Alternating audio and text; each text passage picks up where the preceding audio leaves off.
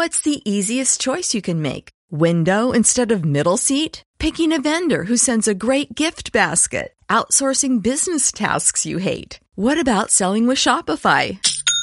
Whether you're selling a little or a lot, Shopify helps you do your thing, however you cha-ching. Shopify is the global commerce platform that helps you sell at every stage of your business. From the launch your online shop stage to the first real life store stage, all the way to the did we just hit a million orders stage? Shopify's there to help you grow. Whether you're selling scented soap or offering outdoor outfits, Shopify helps you sell. Wherever and whatever you're selling, Shopify's got you covered. Sign up for a $1 per month trial period at shopify.com slash try. Go to shopify.com slash try now to grow your business, no matter what stage you're in. Shopify.com slash try. Si te gusta este podcast, entra en ivox.com y recomiéndalo. Así le ayudarás a que gane visibilidad en la mayor biblioteca de audio a la carta en castellano, donde además encontrarás centenares de programas de radio, monólogos, audiolibros, conferencias y otros muchos audios de diferentes temáticas. Ah, y recuerda que iVox es con V.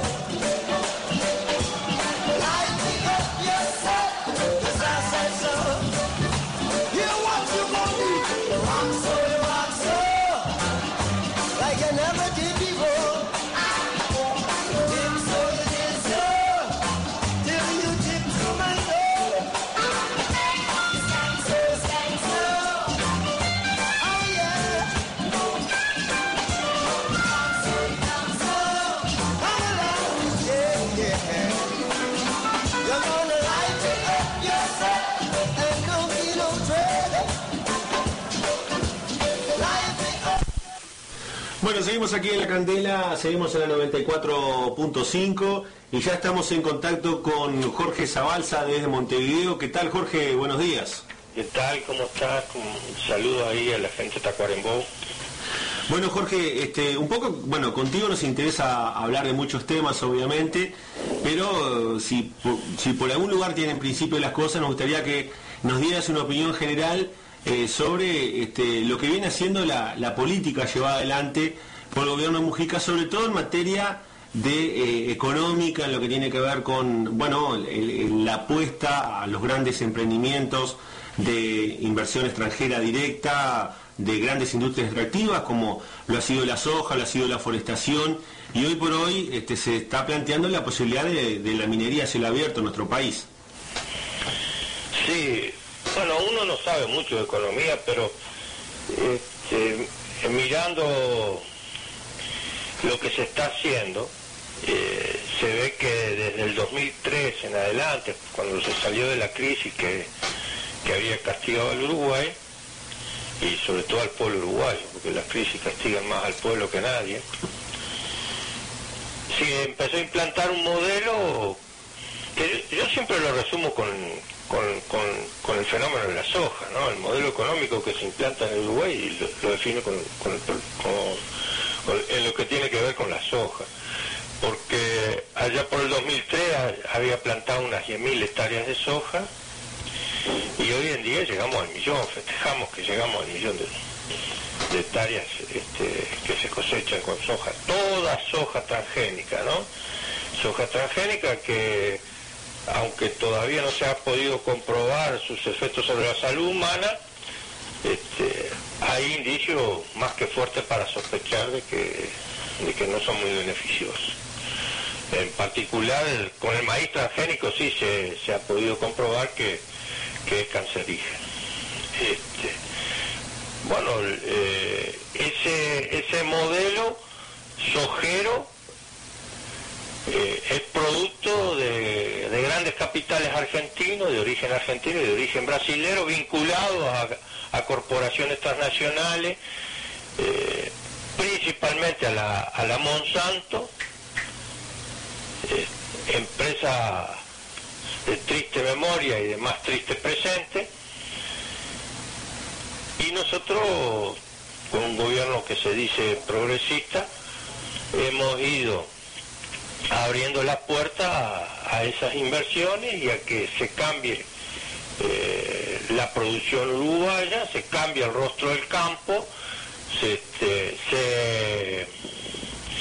se, contamine con agrotóxicos que subieron en un 800% la cantidad de agrotóxicos que, este, que se utilizan en el Uruguay y que además este, esa soja no nos deje nada porque no solo eh, empleaba muy poca mano de obra en las tareas de campo, sino que además eh, no paga ningún tipo de, impuesto al salir exportada en granel, ¿no? entonces se exporta se exporta la soja sin industrializar.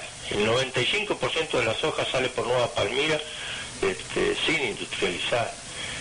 Ese es el modelo uruguayo. Extractivista, se lleva la materia prima, no, no dejan impuestos, no emplean mano de obra. Ese es el modelo que se viene desarrollando. Y entonces, cuando yo tengo que valorar qué es lo que han hecho estos dos gobiernos progresistas, no tengo más remedio que ir a eso que ir a lo más profundo, al rumbo real del proceso económico y social que se está siguiendo en el Uruguay.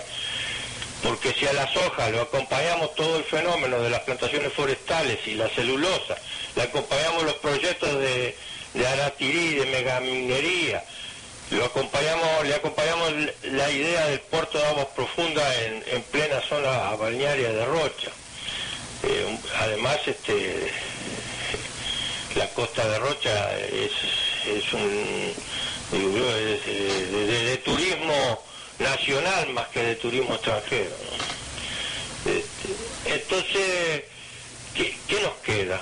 ¿Qué nos queda? ¿Qué nos queda para el Uruguay? ¿Qué queda de aquel proyecto de país productivo que era en la campaña electoral el fundamento del llamado a votar al Frente Amplio?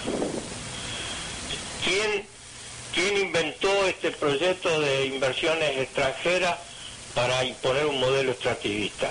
¿El gobierno uruguayo, el pueblo uruguayo, el parlamento uruguayo o las grandes corporaciones transnacionales? Y bueno, la conclusión que uno tiene que llegar, tristemente, porque hubo muchas expectativas, porque todo el mundo pensaba primero que Tabaré Vázquez iba a imprimir una línea muy nacional, de Desarrollo Nacional y después de que Mujica iba a ir a la izquierda, este, o todavía más a la izquierda, nos encontramos con que eh, la realidad, analizando la realidad fríamente, la realidad fríamente, lo que se está haciendo, eh, el Uruguay se está extranjerizando, la propiedad de la tierra se va concentrando, o sea que eh, hay una especie de contrarreforma agraria, y el país en lugar de avanzar retrocede. Nos dicen que es un país de primera y el proyecto que nos muestran es, es, al estilo de lo que son los modelos en los países de primera, porque país de primera es Estados Unidos, país de primera,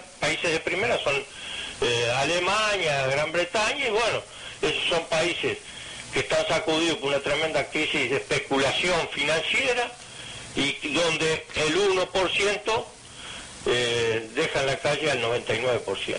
Y bueno, eso es lo que se, le, se ambiciona para el Uruguay este, y además es lo que se está implantando hoy en día. Eh, sí, Jorge. Eh, digo, me extendí mucho. No, no, no, está correctísimo. respecto al, digamos, vos como, como, como Tupamar o como ex Tupamaro, no sé cuál sería el término correcto, este, ¿qué visión tenés, digamos, o, qué te genera el hecho de que tus antiguos compañeros, hoy tenés eh, Mujica presidente, Huidobro ministro de Defensa, Bonomi ministro del Interior, eh, estén avalando, estén llevando adelante eh, esta política? ¿Cómo, ¿Cómo pudo haber pasado este, este cambio, digamos, de aquellas viejas posturas? Eh, de repente de, algunos años atrás y que hoy, eh, como vos acabas de describir, lo que se está llevando adelante en, materia de política económica, que te lo preguntaba porque se me ocurre que es, el gran aspecto a tomar en cuenta cuando uno evalúa un gobierno en cuanto a su tinte ideológico. Por supuesto, el modelo económico este que se está aplicando, que es neoliberal con políticas sociales, o sea, con políticas asistencialistas, este, eh, es diferente al, que aplicaba Jorge Valle en, el segundo aspecto, ¿no? que era un modelo neoliberal con política ajuste. Este, pero en su esencia es el mismo modelo. Eh, vos me decís eso, en primer lugar yo quiero aclararte que yo soy Tupamaro, no, no, no. El término ex Tupamaro, este, yo no lo siento, porque Tupamaro fue un, movimiento revolucionario que, que, nació en los años 60 en, la clase obrera de, La Teja y, de Belloñón, ahí tiene sus raíces más profundas, y, y que se puso el calificativo, el adjetivo de Tupamaro para este, mostrar su, su engarce con el artiguismo, ¿no? o sea, donde se ponía en el centro el problema de la tierra, porque la revolución artiguista fue una revolución agraria, eh, con el reglamento de, 1815, se aplicó el reglamento de 1815, entonces el movimiento de liberación nacional quiso mostrar su vinculación con esa reforma agraria eh, artiguista o con esa revolución agraria artiguista y, se, adoptó el nombre de Tupamaros. Este, yo sigo pensando igual, sigo creyendo que en el Uruguay el problema de la concentración de la tierra este, es fundamental, el que unos pocos tengan la propiedad de la tierra eh, limita enormemente la felicidad de los pueblos y, por lo tanto sigo siendo Tupamaro.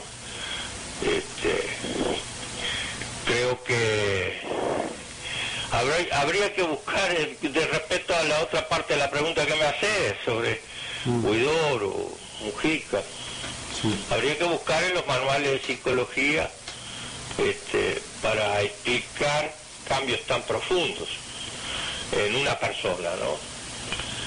Y hay que buscar en los manuales de la sociología política este, el por qué ese fenómeno se ha, dado en, toda América Latina, ¿no? Porque ocurre, ocurrió en el sandinismo, ocurrió también en El Salvador, este, ocurrió en Chile, en Argentina, en Brasil y bueno, también en el Uruguay.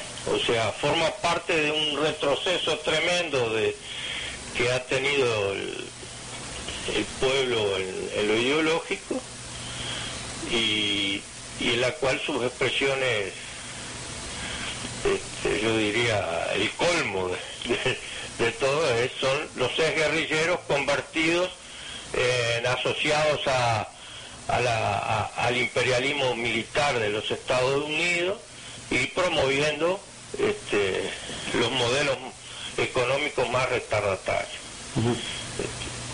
En el caso de Huidobro, digo, más allá de que puedan haber, este, la, gente podrá cambiar en su, en su postura ideológica y demás, el Huidobro eh, especialmente eh, hay algunas cuestiones que, llaman más la atención en el sentido de, algunas defensas que ha hecho de, algunos casos de militares. Por ejemplo, hace poco él, cuestionó un cuestionamiento, un fallo judicial en el juzgado de Paso de los Toros, diciendo que él sabía que ese militar no, bueno, no era responsable. La jueza a su vez le contesta diciendo, bueno, si usted lo sabía, ¿por qué no lo, ¿por qué no, me lo dijo cuando estábamos en el juicio? Pero además este, molesta con, las palabras de Huidobro, además de la defensa que hizo de los militares que hoy están presos en Chile y, otros militares más uruguayos acusados de violación de derechos humanos. Eso llama... Y, el olvido, y el olvido de su de quienes creyeron ser sus compañeros, ¿no?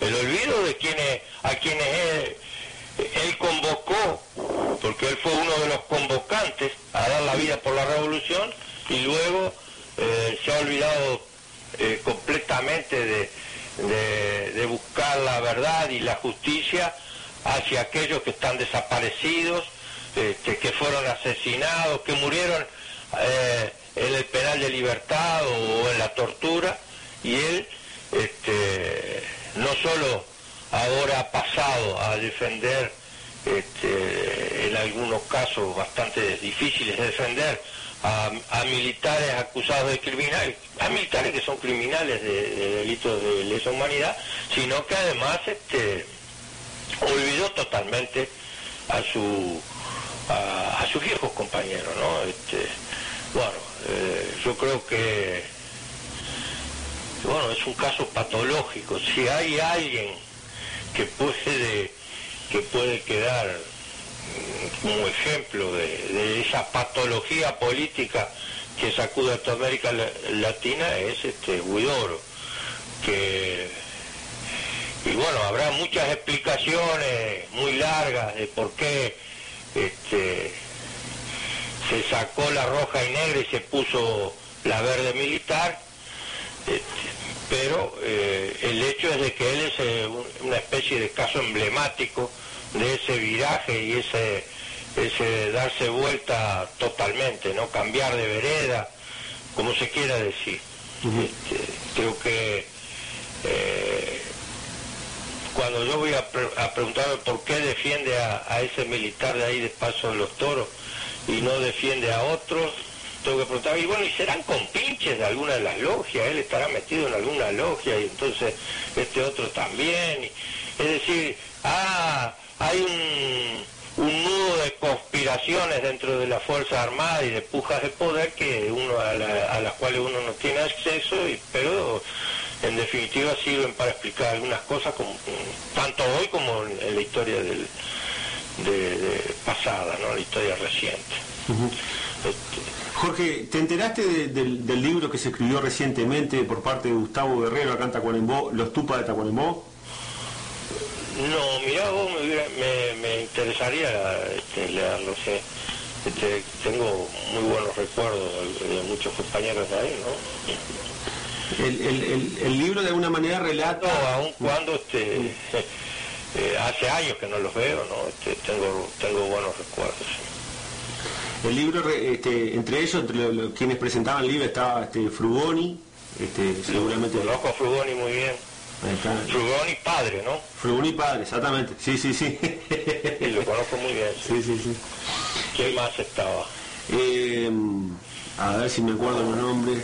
Me voy los nombres, o sea que ahora no, los retengo en la memoria. Frugoni me acuerdo claro porque yo lo conocí. El, quien escribe el libro es un edil del MPP actualmente, Gustavo Guerrero, que es hijo de este el abogado del, guerrero que ya murió digamos de, ah este, que era tu mamá. Yo este... a Guerrero no lo conocí, pero bueno, ahí está el Hugo Piedra, Cabeza, la Lula, su compañera, está en, en Tacuarembó, ¿no? Eh, Milán, ha habido compañeros, este, bueno, eh, Gambetta, Esclavo, hay una, una playa de compañeros que uno recuerda, ¿no? a otros capaz que no, no los quiero ni recordar, pero hay muchísimos que recuerdo con, mucho cariño. ¿Estaría haciendo falta eh, escribir más historia de, los eh, hermanos del interior? Ah, incluso, incluso te puedo decir esto, ¿no? yo eh, porque no quiero ser injusto cuando estoy hablando con una radio Tacuarembó. Este, compañeros como Sergio Mijillo de la Rosa los quiero mucho aún cuando él este, no esté en la fila de la izquierda prácticamente en, el presente. Eh, Jorge, mira, nos llega un mensaje acá, este, cuando anunciábamos tu presencia, este, ya nos llega un mensaje, dice, Eh, decía que vos sos uno de los que levantó en armas contra un gobierno constitucional. Malo, pero constitucional, nos dice acá un oyente. ¿Qué tenés para eh, contestar Bueno, ese gobierno eh, usó ilegítimamente el poder del Estado, como, como se ha catalogado ahora internacionalmente y nacionalmente, sí. Es decir, fue un gobierno, ah, se eligió a Gestido, no, no a Pacheco Areco, ¿no? Se eligió a Gestido en aquella época y sí, este, eh, era una, una democracia muy recortada que en las calles este, asesinaba a estudiantes, en los calabozos torturaba a militantes sindicales y, la respuesta que le dejó a la gente fue, este, o una de las respuestas que le dejó a la gente fue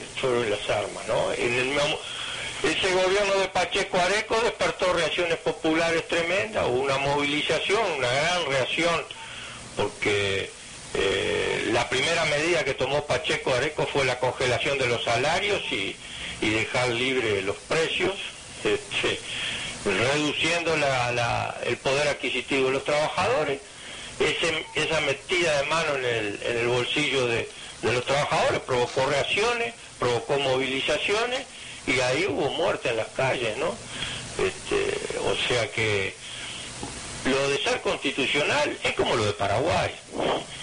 Está dentro del marco de una constitución que fue hecha por los poderosos y para los poderosos y bueno, cuando cuando quiso sacar Pacheco Areco el, látigo del bolsillo, lo sacó. una de las reacciones fue la nuestra, la de tomar las armas. Hubo muchísimas otras reacciones distintas, ¿no? De ahí surge eh, el, Frente Amplio también.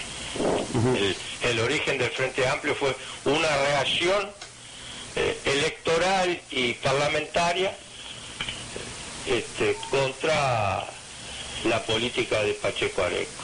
Pacheco Areco debería figurar entre las razones del del origen del Frente Amplio. Otro mensaje, Jorge, dice, eh, preguntarle sobre los dichos de, la Magna. Pepe, vos, la tronca y el ñato nos entregaron en la cárcel y ahora estás entregando el país a las multinacionales. ¿Dónde está y quedó el expreso político guerrillero y Tupamaro? Y se hacen llamar de izquierda, dice, eh, bueno, otro oyente. Bueno, sí, este, yo he dicho algo medio coincidente con eso dicho. Otro mensaje por acá dice, preguntale por Montemurro si podés. Soy eh, Fernando el Tachero. Montemurro, no, lo recuerdo, Montemurro. Este, eh, Fernando el Tachero, sí, ya sé, de acá de Santa Catalina, pero Montemurro no me doy cuenta quién, quién, quién es. Este, en este momento no me doy cuenta. Fernando el Tachero es de ahí de Santa Catalina, porque ahora está viviendo acá en Tacuarembó. O, habrá dos Fernando Tachero. También es posible. Este Fernando eh, habitualmente envía mensaje, eh, es un taxista de acá de Tacuarembó. Ah, bueno, no, no, no. no. Acá hay otro, taxista de acá de, de, la cooperativa del Cerro que, este, que, vive en Santa Catalina y se llama Fernando, pensé que era él. No, no recuerdo Montemurro. Este, este, también tengo 70 años y estoy con Alzheimer. Eh, si tuvieras que, contar, digamos, este, hoy hablábamos de, bueno, yo te hacía mención de este libro, te, iba a preguntar qué opinabas de él, pero bueno, si todavía no llegó a ti. No, no llegó, lo voy a buscar ese libro, la verdad que, que este... Es recién editado, recién editado, ¿no? Editado, sí. Jorge, no, que nos contaras este, anécdotas o, recuerdos que puedas tener más allá del Alzheimer este, sobre cómo, cómo, cómo fue el movimiento de Tupamalo aquí en Tacuarembó, eh, o gente que vos recién estabas recordando, que nos pudieras contar algo de lo que fue esa historia acá en Tacuarembó. Bueno, eh, este, yo lo que también puedo contar mucho es de Paso de los Toros, porque de cierta forma viví más de cinco años en Paso de los Toros. Te tuvimos hospedado en Paso de los Toros. Claro, que este, en, el batallón número 3 de ingenieros, eh, en unos calabozos que habían sido construidos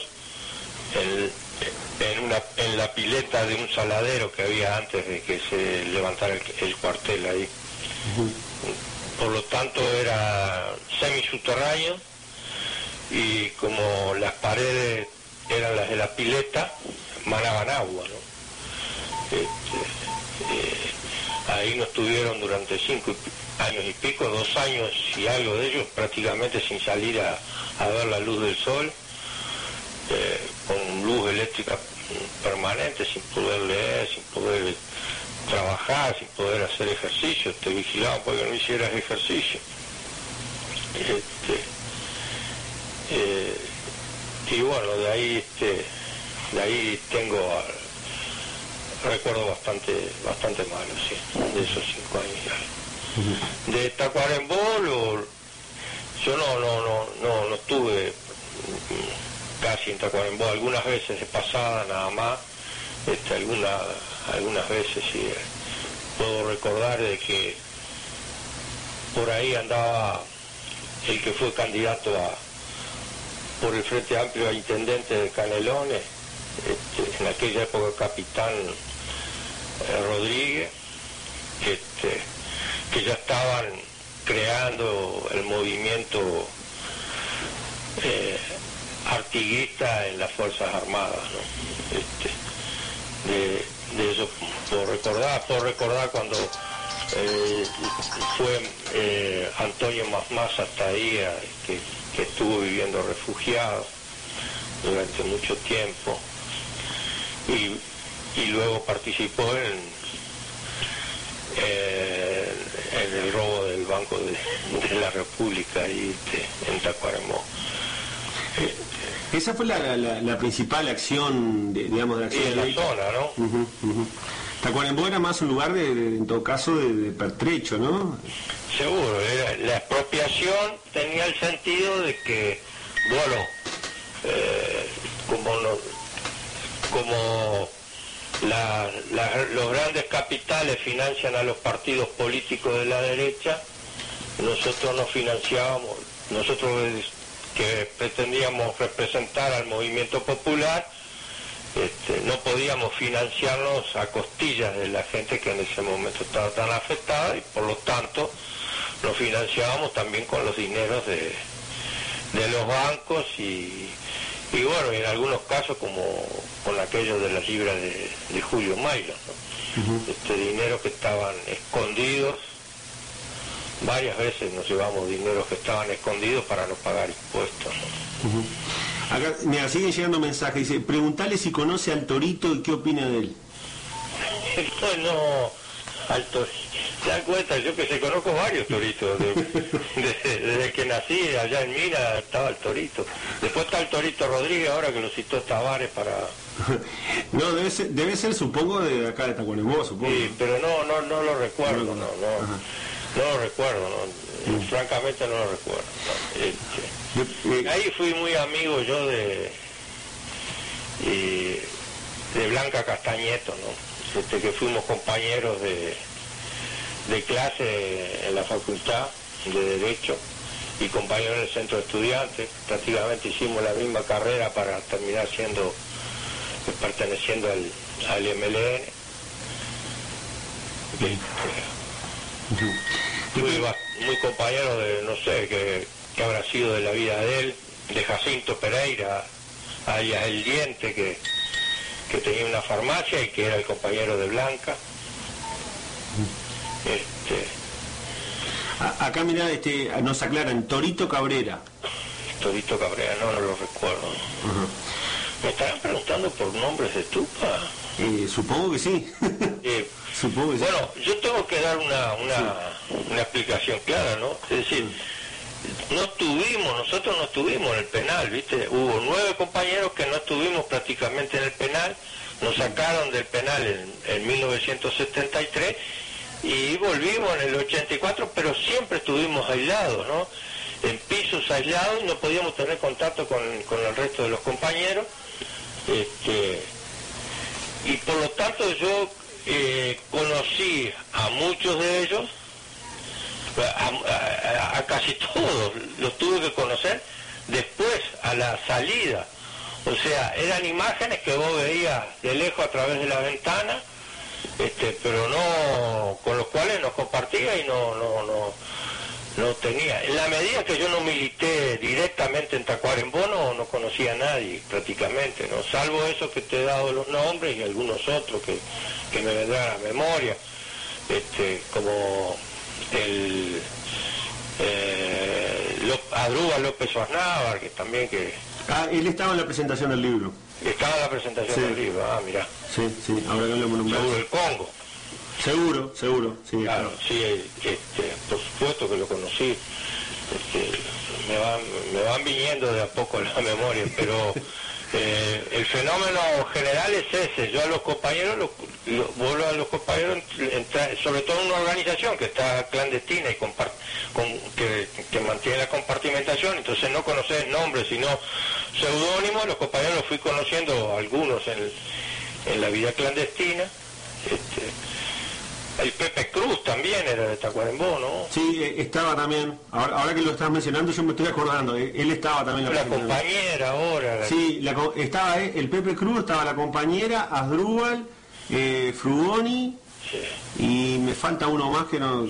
claro, el Pepe Cruz, yo con él estuvimos ahora en unas actividades que hubo de este, una de Viray, la, la organización que hace una especie de socorro a los compañeros que están en peores condiciones. Sí. Este... Sigue llegando mensaje, dice, grande, ejemplo de dignidad y rebeldía. Mensaje eh, dirigido hacia vos, ¿no? Sí, este, por parte de un me, hace, me hace poner colorado. Eh, por lo menos enrojecer, no colorado de espíritu. dice, em, dice Jorge, habla de Pacheco, es posterior al origen de los tupas. Dice acá. Sí, por supuesto, sí.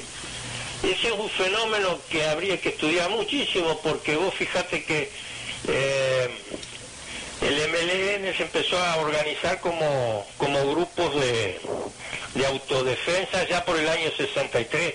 ¿De qué? ¿Grupo de autodefensa por qué? Sí, porque había este, serios ataques a la militancia sindical y a los partidos políticos de izquierda, ¿no?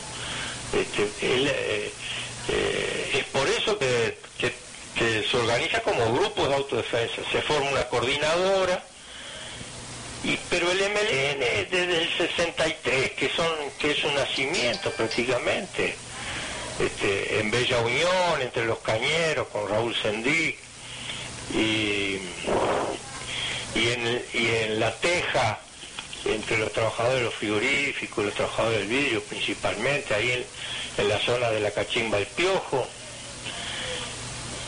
desde el 63 hasta el 68, nadie sabía que el MLN existía. Era una noticia policial de vez en cuando que aparecía en algún diario, pero no tenía incidencia política, no tenía incidencia de masa, la gente no, no se sentía identificada con el MLN. Eso ocurrió cuando llegó Pacheco Areco y comenzaron, y sus primeras medidas fueron represivas. Pacheco Areco al, al poco tiempo de, asumir, este, decretó la, la ilegalización del Partido Socialista, la ilegalización del Movimiento Revolucionario Oriental, que, que de, encabezado por Ariel Collazo, recién salido del Partido Colorado, del Partido Nacional, este, eh, la, ilegalizó el MAPU, Movimiento Acción Popular Unitaria de origen cristiano, el movimiento de izquierda revolucionario salí, escindido de, del Partido Comunista en aquel entonces, ilegalizó el periódico Época y el periódico El Sol, el semanario El Sol que pertenecía al Partido Socialista. Es decir, Pacheco Areco irrumpió para reprimir. Consecuencia de esa postura de Pacheco Areco este, y de su adscripción al modelo fondo monetarista, adscripción total, fueron las muertes en las calles. Y fue que, como decíamos el otro día en un, en un homenaje a los estudiantes caídos en, en, el Uruguay, mataron a liberarse, mataron a Susana Pinto, mataron a Hugo de los Santos y la U, Unión de Jóvenes Comunistas, la UJC, fue creciendo. Creció en el movimiento estudiantil, creció en el movimiento obrero. El Partido Comunista creció en el movimiento obrero. Mataron a los tres compañeros de Pando que los asesinaron en, 1969, a Salerno, a Cutel y a mi hermano, y el, y, y el movimiento de liberación nacional creció. Eso tiene que demostrarle a cualquiera que estudie la historia que la represión, en lugar de desalentar y en lugar de atemorizar, por el contrario despierta bronca, despierta indignación y hace que la gente este, se revele. Yo creo que ese es un fenómeno que ahora está ocurriendo en Europa. En esa Europa que era tan democrática, que tiene gobiernos constitucionales, que, era un estado de bienestar donde los trabajadores estaban sumamente protegidos y ahora se quedan sin protección, se le aplica el neoliberalismo con políticas de ajuste, este, se le cierran todos los caminos, entonces la gente sale a la calle, porque nadie se deja robar el plato de comida de la mesa, el plato de comida de sus hijos, nadie se deja pacíficamente robar, todo el mundo reacciona. Eso fue lo que ocurrió con Pacheco Areco. El MLN nació antes, cierto, en el 63, pero durante cinco años, y este yo creo que ese es el fenómeno histórico a, estudiar, no pasó de ser un grupo minoritario que realizó algunas acciones este, de apoyo a los sindicatos sobre todo, en particular de apoyo a los sindicatos y acciones como anti, de carácter de propaganda antiimperialista como que fueron cuando se, colocaron bombas incendiarias en una cantidad de empresas norteamericanas. Este, pero el, crecimiento, incidencia popular, este, presencia en el escenario político, el MLN durante esos cinco años no tuvo. Los tuvo sí después que vino Pacheco Areco, cuando se transformó en una, en una, porque había otras, este, en una de las vías para resistir el malón pachequista. Dice, dice otro mensaje, preguntale si la organización estaba desmantelada cuando vino la dictadura.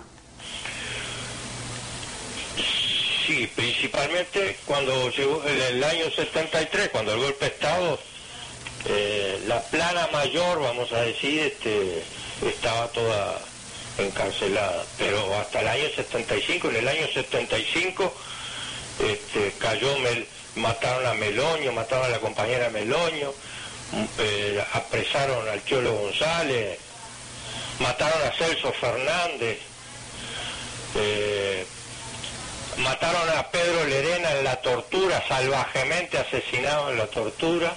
Este, entonces, del 60, hasta el 75 hubo presencia clandestina del Movimiento de Liberación Nacional del Uruguay. Por supuesto, desde la caída de Raúl, ¿no? De Raúl Sendí, Raúl era la figura emblemática, Raúl era, era el MLN, el Raúl era los Tupamar.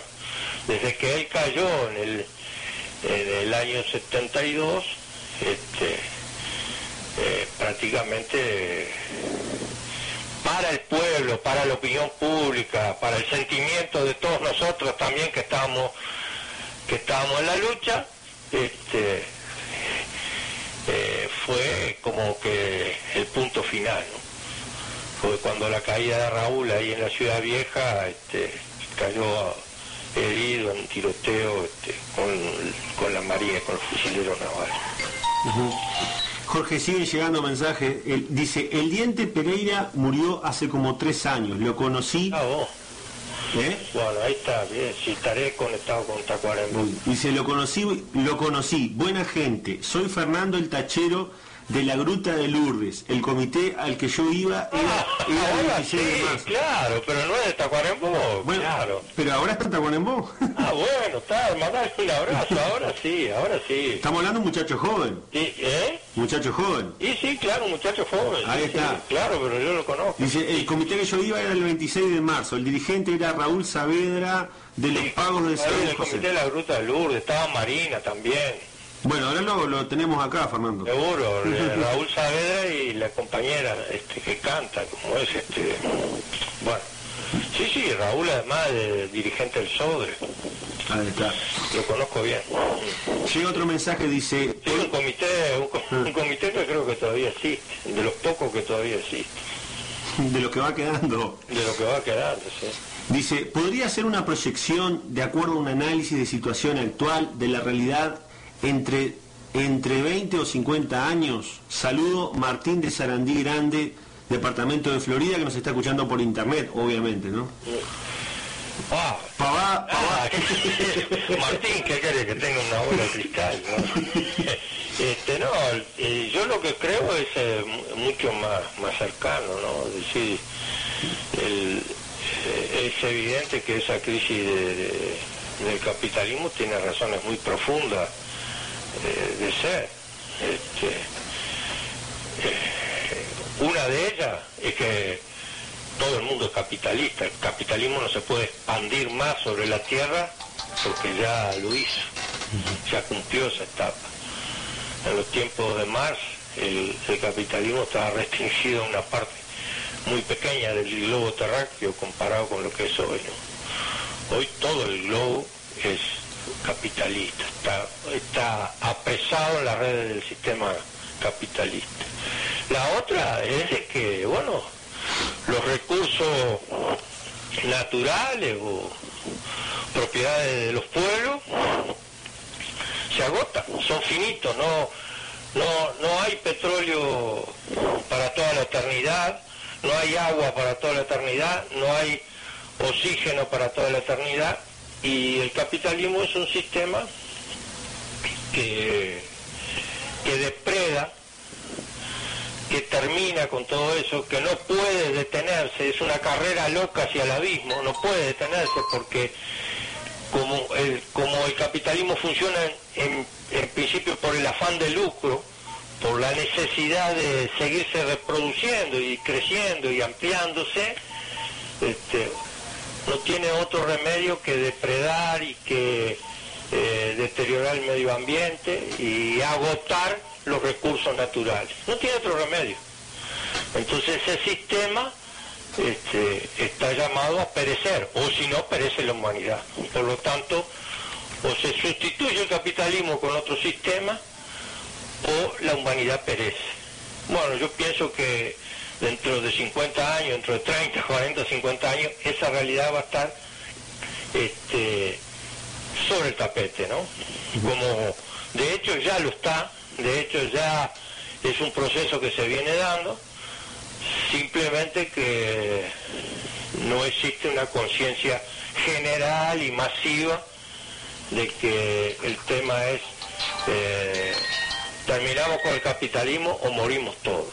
O sea, dicho de otra manera, socialismo, porque no hay otro sistema que no sea el socialismo que, para sustituir al capitalismo, socialismo o, o muerte, como dice un amigo mío que se llama William Yohai, que también perteneció al, al Movimiento de Liberación Nacional.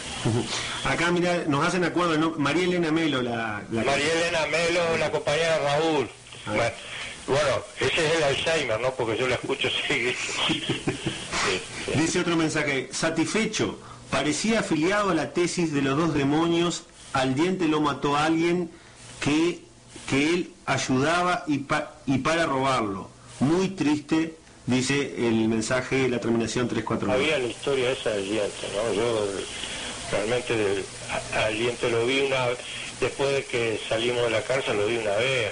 Este, éramos compañeros, muy compañeros, vivimos, vivimos en la misma en la misma pensión en, en la época estudiantil. Acá mira, acá viene otra pregunta de estas este, enormes. Dice, si el MLN hubiera ganado la guerra, ¿podría darnos una idea de qué gobierno se habría planteado? Ah, eso es, eso es muy doloroso, ¿no? Porque ahí hubiera estado Amodio Pérez, hubiera estado Guidó, hubiera estado Mujica, yo no sé, no, no, es decir, muy complicado de responder. Yo puedo decir que no, no quiero un, un gobierno, eh, no quiero un sistema político parecido al estalinismo, no para nada. Nosotros este, fuimos siempre muy críticos todos los tupamaros en general con el sistema stalinista, pero hoy viendo eh, las actitudes de algunos de los personajes que de aquella época, bueno, no puedo, no puedo dejar de dudar, ¿no? De cuál habría sido. Pero por lo menos que era lo que se planteaba, digamos, en aquel entonces. Otro, en realidad yo creo que lo, eh, no en aquella época, porque las, las, ideas de evolución en aquella época no, sabíamos muy bien, nos, imaginábamos una historia muy parecida a la de Cuba, la organización del poder popular, la organización a nivel de, de los barrios, de la gente, la gente participando en la elaboración de las leyes. Este, como fue inicialmente en Cuba, ¿no? Yo recuerdo, yo estaba allá cuando se aprobó la ley, una ley de educación que que fue discutida en todos los comités de defensa de la revolución, que existía uno por cuadra. O sea, este, prácticamente toda la población discutió aquello. Este, lo pongo como un ejemplo. Este, se han hecho experimentos en ese sentido también, hubo en Porto Alegre el, presupuesto participativo, en una época, no ahora, pero sí en una época en que las cosas se decidían en asambleas multitudinarias, en canchas de fútbol, yo participé de alguna de ellas como, como observador de la Junta Departamental de Montevideo. Este, creo que eh, la, el, el del asunto es cómo en una, en una sociedad que no va a tener más propiedad individual de la tierra, y donde para ser completamente libres y democráticos va a haber que quitar, que, va a haber que desmonopolizar el uso de las armas. el uso de las armas hoy está monopolizado por, las Fuerzas Armadas y la policía. Bueno, eh, es el, la razón última de ser del Estado es la existencia del monopolio de las armas. Entonces, en una sociedad donde no va a existir el monopolio de las armas, no va a existir la propiedad individual de la tierra, no va a existir este, la propiedad de, los grandes medios de producción, la propiedad privada de los grandes medios de producción, en una sociedad de ese tipo, ¿cómo vamos a organizar la gestión de la producción? Ese es, el gran problema y el gran desafío, porque este, cada cual podrá tener alguna perspectiva, pero no va a ser fácil de resolver. Es decir, va a ser una organización, instituciones políticas muy diferentes a las que a las que hoy tenemos. Vamos a tener que pensar eh, así. Eh, algunos de los oyentes se, se imagina el espacio-tiempo de, este, de Einstein. Se imagina lo que es el espacio-tiempo y sin embargo todos los últimos descubrimientos de la tecnología, todo, el MP3, el celular, todo eso tiene que ver con la teoría de la relatividad de Einstein. el, hecho de que el hombre pueda llegar a la Luna, a Marte, pueda viajar en el espacio, todo tiene que ver con una noción del espacio-tiempo que uno no se puede imaginar.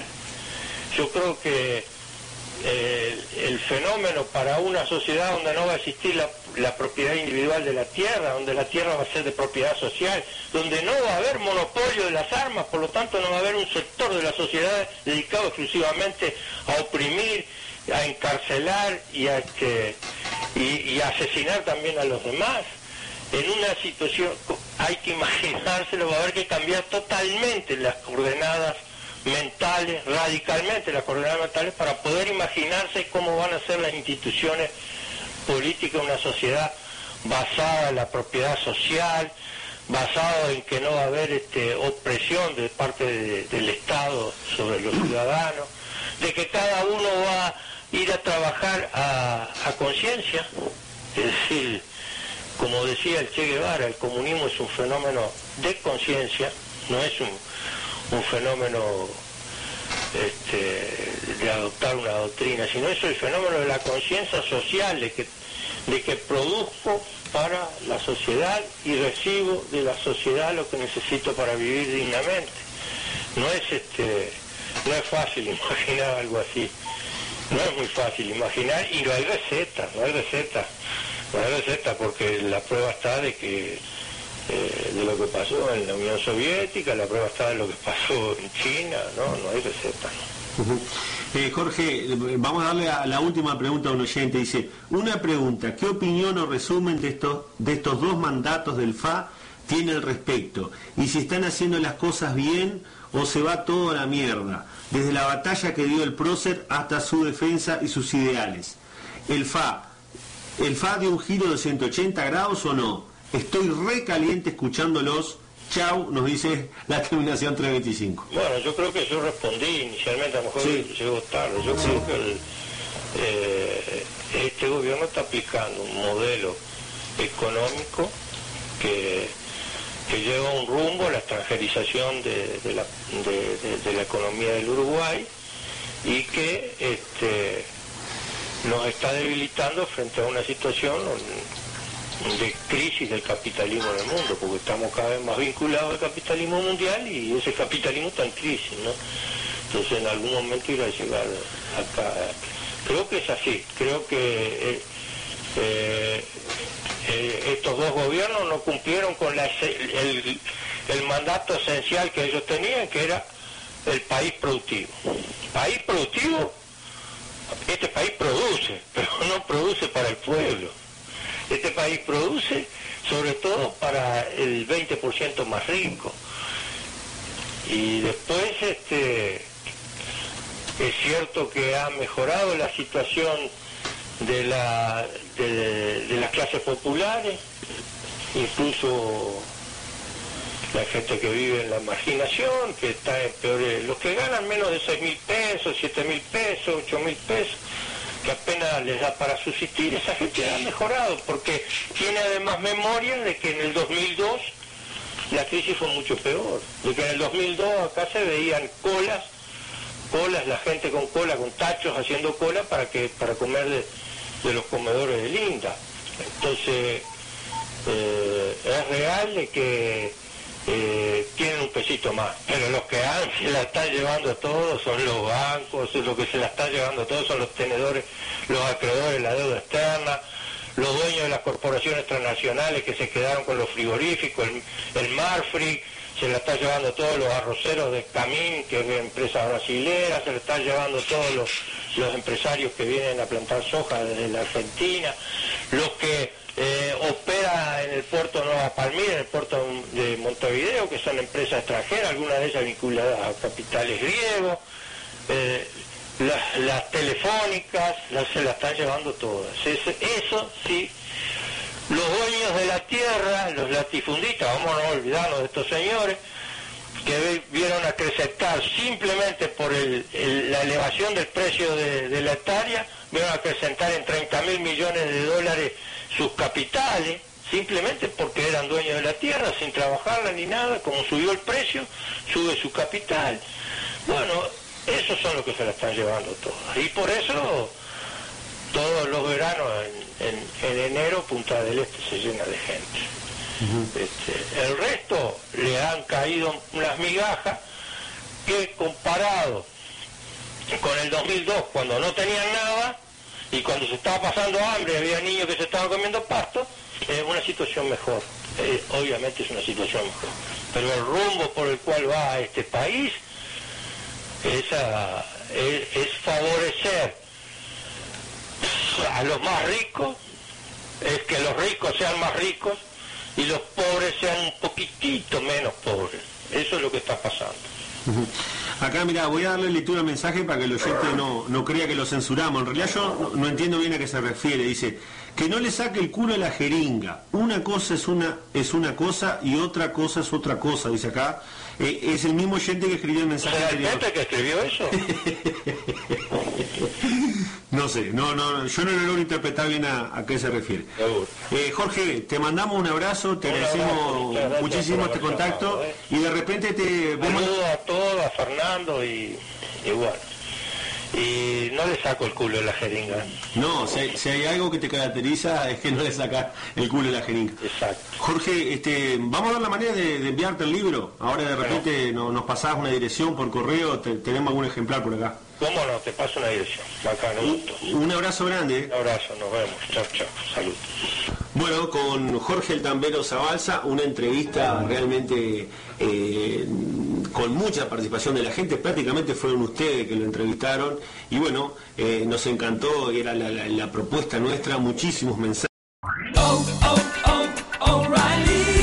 ¿Necesitas ayuda? En O'Reilly Auto Parts te ayudamos. ¿Necesitas algún consejo? Te aconsejamos. Nuestros profesionales en autopartes están siempre disponibles para ayudarte a encontrar lo que necesites. Excelente servicio al cliente es solo una de las ventajas que ofrece O'Reilly Auto Parts. Los profesionales en autopartes. Oh, oh, oh,